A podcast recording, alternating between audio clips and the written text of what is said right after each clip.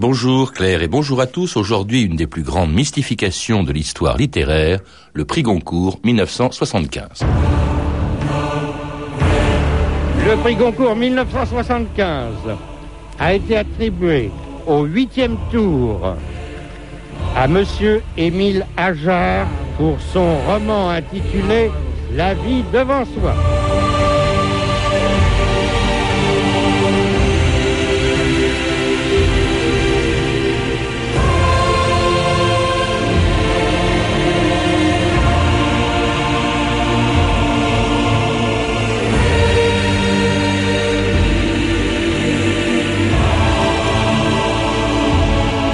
Mille ans d'histoire.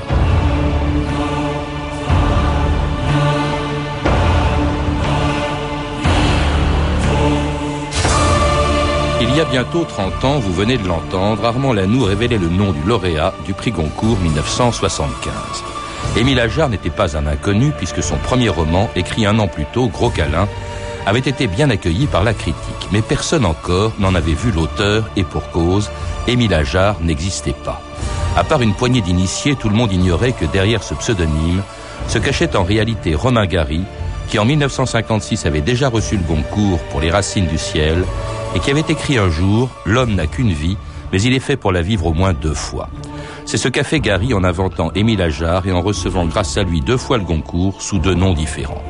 Le véritable auteur de La vie devant soi faisait aussi un magnifique pied de nez à la critique littéraire qui encensait Émile Ajar en même temps qu'elle éreintait Romain Gary, sans savoir qu'il s'agissait d'un seul et même écrivain, celui qui en 1945 était entré dans le monde des lettres par la grande porte et avec un premier prix littéraire. Le prix des critiques a pour objet moins de sanctionner une réputation déjà acquise que de découvrir autant que possible un talent nouveau. Nous pensons avoir très bien fait en décernant pour la première fois cette année notre prix à Romain Gary pour son très beau livre Éducation européenne. Et puisque le lauréat a rejoint les membres du jury, nous allons lui poser quelques questions. Il est là près de nous en uniforme d'aviateur. Voyons, je vais vous demander où avez-vous écrit votre livre? J'ai écrit mon livre en Angleterre, en 43, alors que je me trouvais en opération contre l'Allemagne avec le groupe de bombardement léger Lorraine. Mais je tiens à préciser que j'ai fait œuvre d'imagination et non pas de reportage j'ai essayé de faire pour le mieux pour retrouver la vérité. Myriam, euh, Myriam Anissimov, bonjour. Bonjour. Alors c'était la première fois, je crois, qu'on entendait la voix et le nom de, de Romain Gary à la radio en, 1945, l'année de son euh, premier roman, de son premier prix littéraire. Euh, Romain Gary, auquel vous venez de, de consacrer une biographie très complète, très importante, mais qui a dû être difficile à écrire parce que, au fond, c'était un homme avec de multiples facettes. D'abord, il se dissimulait tout le temps, et puis il a eu des quantité d'activités. Vous êtes allé un peu partout où il est passé, euh, quand il était aussi bien écrivain euh, que diplomate euh, aux États-Unis, en Europe. Et puis aussi, ça il y tenait beaucoup, officier de la France libre. Hein. D'ailleurs, en 1945, on l'a entendu, quand il reçoit son prix, il porte encore l'uniforme. Oui. Alors, c'était pas si difficile que ça parce que pour tout ce qui était les faits d'armes ou les, postes diplomatiques de Gary, il existe des archives. Donc il était très simple pour moi dans la mesure où le fils de Romain Gary m'avait fait confiance et m'avait euh, donné des dérogations pour atteindre ces archives, pour entrer, pour les lire. Euh, c'était pas si difficile que ça. En revanche, ce qui était difficile, c'était de retrouver tout ce que Romain Gary avait lui-même cherché à dissimuler et notamment tout ce qui concernait concernait sa petite enfance, sa naissance, sa petite enfance et disons euh, sa vie jusqu'à l'âge de 12 ans. Quand il s'appelait Roman Katsef, hein, euh, Gary, Roman Katsef. Roman Katsef, d'ailleurs c'est un euh, pseudonyme, Gary dès le départ. Il choisit ce nom. On a l'impression que son enfance lui fait un peu peur. Il la, il la, il la, il la transforme un peu. Alors il en parle, il en parle notamment dans un de ses plus célèbres romans qui est La promesse de l'aube, qui est la promesse qu'il fait à sa mère, qui a joué un rôle considérable, Myriam Anisimov. et, et mais au fond, il se il, parle de lui dans ses romans et en même temps il se cache. Oui, mais pour ce qui concerne son enfance, il est clair que Gary a vécu des choses extrêmement tragiques euh, dans sa vie de petit garçon et qu'il pensait, et c'est ce qu'il m'a dit en tout cas, que euh, ces choses-là ne pouvaient peut-être pas être comprises par tout le monde. Il est né dans la dans le Yiddishland euh, à Vilno en dans la partie euh, euh, russe de la Pologne, puisque ça faisait partie de l'Empire russe au moment où il est né, euh, dans la, pendant la première année de la, guerre, de la Grande Guerre, de la guerre mondiale. Et euh, très petit, il a été déporté par les Russes avec sa mère dans la, en, en, Russie, à l'intérieur de la Russie. Et il a connu une, une enfance extrêmement chaotique, au moins jusqu'à 7 ans. Alors, on ne peut pas euh, mm. dire euh, en 25 minutes tout ce qu'il y a dans votre livre, Myriam mm. Anisimov. J'aimerais qu'avec vous, on parle surtout de cette affaire, au fond, euh, comment on l'appelait, l'affaire euh, de cette mystification euh, qui a été le Émile Ajar. et alors, avec quelqu'un qui, c'est pas tellement étonnant, au fond, quand on vous lit ce qui s'est passé en 75, n'a rien de très surprenant, parce qu'on s'aperçoit que c'est quelqu'un, Gary, qui a constamment changé de peau, changé d'identité, à bien avant l'affaire Ajar. Écoutez justement cet entretien à la radio avec André Bourrin en 1969. Vous avez déjà changé de peau souvent. Vous me l'avez dit, vous l'avez montré d'ailleurs. Vous avez été officier, écrivain, cinéaste, etc. Est-ce que vous envisagez de changer encore une fois de peau? Je me suis aperçu, coïncidence extrêmement curieuse, que je tends à changer maintenant beaucoup plus de costume que de peau.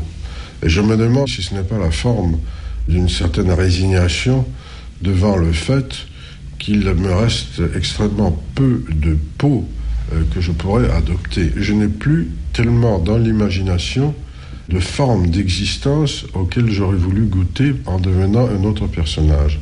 J'ai quand même fait le tour. Oui. J'ai mangé à tous les râteliers, j'aurais vraiment très peu de nouveaux moyens de communication avec l'existence. En ce moment-là, j'ai surtout envie d'écrire, de créer. C'est étonnant ces propos de, de Gary Myriam Anissimov en 69, c'est-à-dire six ans avant l'affaire Ajar, avant qu'il invente euh, au fond l'écrivain euh, Émile Ajar. Qu'est-ce qui l'a poussé en 1974 à euh, cette mystification euh, littéraire? Euh, Est-ce que c'est pas Il avait le goût du canular, il était beaucoup d'humour aussi. C'est une idée en fait qui n'est pas neuve. Gary avait déjà essayé par deux fois de créer un écrivain fictif, mais ça n'avait pas marché. Il a essayé une première fois quand il était euh, porte-parole de la délégation française à l'ONU en 1952, on est, quand il a écrit L'homme à la colombe. Il a demandé à un ami, un diplomate bulgare, Pierre Ouvaliev, de jouer le rôle de, de, de, signer le livre. Alors finalement, ils ont préparé un contrat et ça n'a pas vraiment marché cette histoire-là. Mais pourquoi? Et eh ben là, là, il y avait une raison objective, c'est-à-dire que Gary redoutait les foudres du Quai d'Orsay, puisque dans ah ce oui. livre, il se moquait de la du monde diplomatique. Mmh. La deuxième fois, il a écrit un polar qui s'appelait euh, Chatan Bogat, ce qu'il a signé Chatan Bogat, Les têtes de Stéphanie, qui est un livre futuriste puisqu'il il se passe pendant une révolution islamique, vous vous rendez compte, mmh. au Proche-Orient, et il raconte l'histoire d'un mannequin qui part faire des photos de mode, qui s'endort dans son jet et qui se réveille qu'elle, une heure plus tard. Elle est la seule vivante. Tous les autres passagers ont la tête coupée. Là encore, pourquoi? C'était parce qu'il était diplomate Non, parce... là, c'était, il n'était plus diplomate et c'était pour voir comment serait accueilli un genre nouveau, c'est-à-dire un polar signé d'un autre nom. Et quand il s'est aperçu que ça marchait pas très bien, il a révélé qu'il était l'auteur du livre. Alors en, en 1974, donc, il écrit. Alors au moment où il écrit euh, sous le nom d'Émile Aja, il faut rappeler, vous le rappelez, euh, Myriam Anissimov, euh, il est éreinté par la critique. Enfin, il est éreinté. Disons que la critique qu'il encensait en 1945 se détache de lui.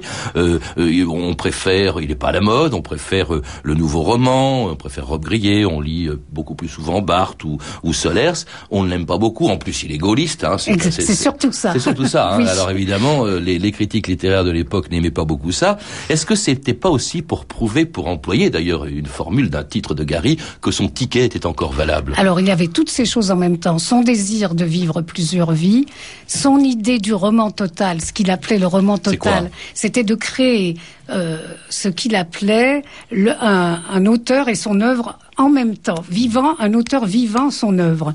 Et il voulait faire cette tentative encore une fois, et en plus c'était une façon, excusez-moi le mot, de dire merde à la critique, parce qu'il avait été vraiment malmené, et euh, il n'était plus tellement lu, et il voulait vraiment leur prouver leur sottise. Et donc il a toutes ces choses qui bouillonnaient en lui, il les a réunies pour écrire des livres, et c'était déjà prémédité depuis très longtemps, puisque dès qu'il commence le gros câlin, il, il prend, il met dans gros câlin des phrases qui existaient dans ses œuvres oui, antérieures. Alors, gros câlin, il faut le rappeler, c'est avant le prix Goncourt Oui. euh, et avant La vie devant soi. C'est le premier roman signé euh, Émile. Ajar. Pourquoi ce nom? Pourquoi est-ce que Gary euh, a choisi ce pseudo? Ben là encore, c'est toujours le- la- l'ambivalence de Gary. En même temps, il se dissimule, en même temps, il souhaite être reconnu.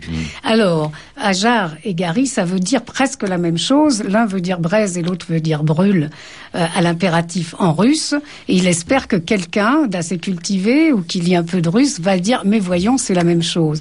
De la même manière, il espère que les phrases de Gary qu'il a parsemées, qu'il a dispersées dans l'œuvre d'Ajar vont être euh, euh, reconnues par les lecteurs. Alors, qui était au courant? Parce que ça, cette affaire, elle est restée secrète jusqu'après la mort de Eh ben Gary. qui finalement, savait? beaucoup de gens. Alors bien sûr, Jean Seberg, euh, son ex-épouse, mais qui vivait assez près de lui, son fils Diego, la gouvernante de Diego, Eugenia, euh, bien sûr Paul Pavlovitch, le petit cousin de Romain qui va jouer le rôle d'Ajar, qui va l'incarner, Annie, sa propre femme. Euh, euh, C'est étonnant, et tout ce monde-là a réussi ben, fina- à, à garder le secret. Attendez, il y avait encore une ou deux des Ouais. petites amies de Romain, mais pourquoi? Eh bien parce qu'en fait, même quand des gens murmuraient, avaient l'intuition que, comme Jacqueline Piatier du Monde, eh bien on- Gary était tellement méprisé qu'on disait il ne peut pas être euh, ce génie, ce jeune euh, auteur plein de talent, ce n'est pas possible. On pensait plutôt à Aragon, Raymond Queneau. Alors Gros Câlin, justement, a été salué par les critiques, qui en même temps démolissaient Gary pour d'autres livres, mais trouvaient Gros Câlin signé Émile Ajar très bien. Euh, ensuite, évidemment, le succès de Gros Câlin va pousser euh, Gary euh, à écrire un deuxième livre, qui sera donc La vie devant soi. Tout le monde parle de cet auteur, mais personne ne le connaît, et pourtant, La vie devant soi reçoit donc le prix Goncourt le 17 novembre 1975. Le prix Goncourt 1975 a été attribué au huitième tour à Monsieur Émile Ajar pour son roman intitulé La vie devant soi. Nous avons en ligne en ce moment Michel Cournot, qui est le directeur littéraire chez l'éditeur d'Émile Ajar. Alors Émile Ajar, c'est un personnage dont on parle beaucoup, dans la mesure, euh, surtout, il est pratiquement inconnu. Euh, Sans nous dire qui il est exactement, vous pourriez peut-être quand même euh, dé- définir le personnage?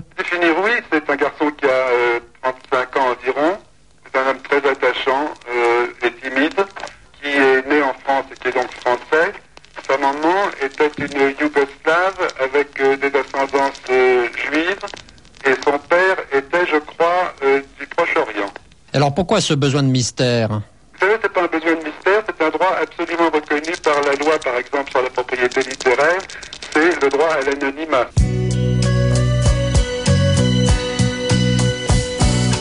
Et si tu n'existais pas, dis-moi pourquoi j'existerais. Pour traîner dans un monde sans toi, sans espoir et sans Et si tu n'existais pas, j'essaierais d'inventer l'amour. Comme un peintre qui voit sous ses doigts naître les couleurs du jour. Et qui n'en revient pas. Et si tu n'existais dis-moi pour qui j'existerais. Des passants endormis dans mes bras que je n'aimerai jamais. Et si tu n'existais pas, je ne serais qu'un point de plus dans ce monde qui vient et qui va. Je me sentirais perdu. j'aurais besoin de toi. France Inter, 2000 ans d'histoire. Aujourd'hui, le prix Goncourt 75, attribué justement à quelqu'un qui n'existait pas, comme le chantait en 75 Joe Dassin, c'est-à-dire à Émile Ajar. Et pourtant, on l'a entendu dans l'archive qui précédait, on décrit très précisément le personnage. Michel Cournot, qui est le directeur littéraire du Mercure de France, qui a, euh, a été euh, publié La vie devant soi, dit euh, c'est il a 35 ans, c'est un Yougoslave. En fait, tout ça, c'est de la mystification. Tout à fait, c'est-à-dire que Romain Gary avait demandé à son petit cousin, le fils de sa cousine Dina, d'aller rencontrer ses éditeurs, euh, Hmm. Simone Gallimard et Michel Cournot, pour prouver qu'il y avait bien un auteur qui, euh, se- qui existait, qui avait signé cette œuvre, puisqu'on parlait d'y ce, ce petit cousin, justement, c'est Paul Pavlovitch. Oui. Hein Euh, personne ne l'a rencontré, mais enfin si. euh, euh, en fait, c'est celui auquel Gary demande de jouer le rôle de Hajar. Absolument. Mais quel est son rôle? Parce qu'au au fond, on aurait pu se contenter de Gary euh, euh, et, de, et, des, et des quelques personnes qui étaient au courant euh, au Mercure de France euh, Mais ils de, de pas sa véritable courant, identité. mais- Personne n'était au courant. Non, et seul, Quel y était le avait- rôle de Pavlovitch? De son petit oublié. cousin et pas son petit neveu, Non, la seule souvent. personne qui était au courant de tout, c'était Robert Gallimard, Oui. à qui Romain avait tout dit dès depuis le début et à qui il avait fait jurer le secret. Et donc, euh, Simone Gallimard était parfaitement de bonne foi. Et donc, euh, comme on voulait attribuer un prix à cet auteur, il fallait prouver qu'il existait bien. Et donc, Romain Gary a demandé à son petit cousin d'aller jouer le rôle de, de, de Émile Ajar auprès de ses éditeurs. Alors, il prend des précautions, Gary. Hein. Il fait par exemple signer euh, à Paul Pavlovitch, donc à son petit cousin, il lui fait signer une déclaration affirmant justement qu'il n'est pas l'auteur, parce qu'il a peut-être peur que Paul Pavlovitch dise bah non, finalement c'est moi qui ai écrit La vie devant soi. Alors il y a ce texte que vous citez. Euh, à Paris, le 3 juin 1975, aujourd'hui 3 juin, j'ai reçu de Romain Gary le manuscrit du roman dont il est l'auteur. Je m'engage par la présence, par la présente à assumer devant l'éditeur, le public et la presse le personnage de l'auteur Émile Ajar pseudonyme que Romain Gary a adopté. Euh, il, a- il ajoute Je m'engage sur l'Under à ne divulguer la véritable identité de l'auteur qu'avec l'accord de Romain Gary ou de ses exécuteurs testamentaires. Ça, c'est ce que signe donc Paul Pavlovitch, le petit cousin de. et qui a donc joué le rôle un peu d'un écran de fumée, en fait. Oui, et puis, euh, bien sûr, euh, vous savez, la tentation de Romain Gary de jouer le démiurge, euh, c'est une, une vieille tentation humaine, mais euh, elle lui a échappé quand même. Parce pas commode quand même pour Ouais, ce- on pour, peut pas tout contrôler. On ne peut pas tout contrôler. Donc Romain Gary n'a pas pu contrôler Paul Pavlovitch. Il n'a pas pu contrôler toute la suite des événements. Et finalement, il a été obligé de s'adapter aux circonstances qui le dépassaient. Mhm. Et c'est pour ça qu'il a écrit Pseudo, d'une certaine manière, pour alléguer l'existence de, de- d'Ajar. Quand Ajar obtient, Ajar Gary euh, Oui. Pavlovitch obtient le prix, euh, Gary refuse de dévoiler la véritable, sa véritable identité. Alors en revanche, il accepte, comme le lui demande Robert Gallimard, de renoncer au prix Goncourt, trois jours après l'avoir reçu, ce qui met en colère bien sûr le président de l'Académie Goncourt, Hervé Bazin, le 20 novembre 75. Premièrement, nous ne considérerons le refus de M. Ajar comme réel qu'en recevant une lettre du dit M. Ajar à signature dûment, dûment légalisée. Deuxièmement, l'Académie vote pour un livre, non pour un candidat. Vous pensez donc qu'il s'agit là maintenant d'une opération publicitaire Troisièmement, le prix Goncourt fournissant précisément à son élu une audience considérable et son refus une publicité supplémentaire. L'Académie se rappelant que les deux lauréats précédents qui ont refusé le prix Goncourt ont tout de même encaissé les droits d'auteur. Conseille à M. Ajar de refuser le bénéfice également. Alors c'était Hervé Bazin, donc le président de l'Académie Goncourt, hein, qui, qui est furieux au fond que on refuse le prix. Alors il sait pas très bien qu'il refuse au fond, euh, mais Il- je pense pas qu'il est. Non, il n'est pas dupe, surtout. Il n'est pas dupe, et il a- il a raison, puisque Gary n'enverra pas de lettres, parce qu'il est très content d'avoir pour une, la deuxième fois le prix Eh oui, ça s'est Goncourt jamais fait. et Par d'avoir définition, berné- c'est un auteur nouveau. Voilà, euh, Robert Gallimard lui a demandé de renoncer, vraiment, mais il n'en était pas question. Il était très ravi d'avoir berné tout le monde jusqu'au bout, donc il n'a pas envoyé cette lettre, et il a encaissé effectivement les, les, Les droits d'auteur, Mais oui. ça, c'était les ventes de son livre. Il n'y avait rien d'illégal Mais là-dedans, Pavlovitch qui servait, parce que bon, il y avait donc, c'était signé à Jarre, Mais Pavlovitch, là-dedans, il touchait aussi les droits d'auteur Oui, Romain Gary euh, ne l'avait pas abandonné et donc ils avaient euh, signé un contrat au terme duquel Paul Pavlovitch recevait 40% des droits d'auteur des œuvres d'Émile Ajar. Alors à l'époque, hein, quand euh, il reçoit le Goncourt, quand Ajar mm. reçoit le Goncourt, ben, personne ne l'a encore rencontré. Et puis on découvre, non pas que c'est Gary, ça on ne le saura jamais pendant six ans, mais que c'est donc ce Paul Pavlovitch. Il y a une espèce de course-poursuite, une enquête extraordinaire menée par des journalistes qui finissent par découvrir que Hajar, c'est Pavlovitch. Personne ne sait que c'est encore Gary, mais c'est Pavlovitch, c'est ça Oui, c'est-à-dire que Jacques Bouzeran, qui était journaliste au point, va reconnaître sur une photo Pavlovitch avec lequel il était au lycée à Cahors. Et donc, euh, il prend sa voiture et il va chez Pavlovitch euh, à Cagnac-du-Cos euh, pour lui dire je t'ai reconnu. En mmh. gros, c'est ça qui s'est passé. Alors on découvre donc, alors ce Pavlovitch accorde des, des, des, entretiens, on ne parle toujours pas de Gary, cela dit on découvre quand même que Pavlovitch donc est le petit cousin de Romain Gary, France Inter, Jean-Pierre Elkabach, le 21 novembre 1975. Le Goncourt Émile Ajar n'est plus un inconnu, il s'appelle Paul Pavlovitch et il vit près de Cahors. Un homme le connaît bien, euh, Émile Ajar en tout cas, euh, son oncle. Son oncle, Romain Gary. Mettez-vous à la place d'un garçon euh, jeune, qui a un, homme proche de sa famille, qui a atteint une certaine notoriété littéraire dans des conditions publicitaires, dans des conditions de produit, un produit en Gary qui ne lui plaît pas. Tout ce qui se passe aujourd'hui prouve que lorsqu'on veut préserver sa vie privée, on a tort de publier. À partir d'un certain degré de notoriété, les types deviennent prisonniers de leur image. Que croyez-vous qu'il va devenir des Ajar tout ce que je voudrais, c'est qu'il continue à écrire. On a parlé de rewriting à propos du livre d'Émile Ajar. Merde, merde, merde et merde. Et c'était Romain Gary, hein, qui, je crois que c'était le, le 21 novembre 75. Ce merde, là, vous en parlez. Il est furieux. Peut-être qu'il se, il sent qu'on commence à se douter que c'est lui, en fait. C'est un comédien extraordinaire. Euh, Gary, il pense rien de ce qu'il dit, bien entendu. Et euh, euh, celle qui va vraiment l'acculer, c'est Jacqueline Piatier, qui dirigeait la rubrique littéraire du Monde et qui un jour va lui demander de signer un papier de, certifiant qu'il n'est pas immunageard. Et il va la recevoir à 11 heures du soir chez lui habillé avec une djellaba, enfin tout à fait grimé, costumé comme il aimait euh, le faire, et il lui tend un papier où il y a écrit qu'il n'est pas Émile Ajar. Je, je l'ai sous les yeux. J'affirme que je ne suis pas Émile Ajar et que je n'ai collaboré en aucune façon aux ouvrages de cet auteur. oui, mais qu'est-ce qu'il met en dessous en tout petit? Et si c'était pas la vérité, je dirais la même chose. c'est extraordinaire. Et moi, ce que je trouve fabuleux, euh, Myriam euh, Anissimov, surtout, c'est que ça ait pu tenir aussi longtemps, parce que il, a continué à, à écrire et, et, écrire sous son nom et sous celui d'Émile Ajar. Il écrit par exemple un livre qui s'appelle Pseudo et où il indique signé Ajar et où il indique au fond ce qui s'est passé. Et personne, personne n'a fait le rapprochement. Mais oui, ce qui prouve l'aveuglement de, et de la presse et des, et des gens. Quand un mythe est créé, c'est très difficile de le détruire. Hmm. Très difficile. Alors, on, aurait pu croire Gary très content, au fond, d'avoir joué un tour extraordinaire à la critique littéraire, au milieu, au parisianisme littéraire de l'époque.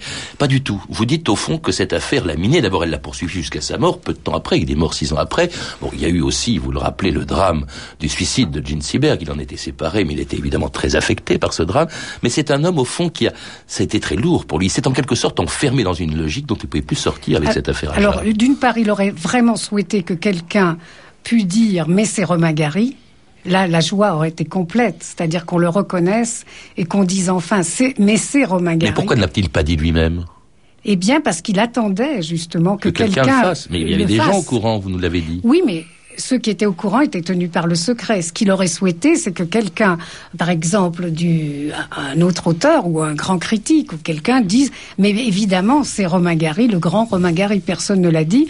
Et à part ça, ça lui posait des problèmes personnels euh, dans la gestion, si vous voulez, de ces, de ces déclarations d'impôts, du fisc et tout ça, des problèmes pas si grand que ça, mais à cette époque-là, il était parfaitement dépressif et il a amplifié d'une façon incroyable toute cette histoire au point de sombrer dans une dépression de type mélancolique. Mmh. Aggravé, encore une fois, vous le rappelez, par le suicide de Gene Seberg en 79, son propre suicide le 2 décembre. Est-ce qu'il y a un lien entre cette affaire, ce dédoublement de personnalité, au fond, même avant l'affaire Ajar et, ce suicide Je crois que, que, Romain Gary était un grand dépressif de toute façon pendant toute sa vie et que euh, les choses, enfin tout ce qu'il charriait depuis sa petite enfance, ont pesé lourdement sur lui.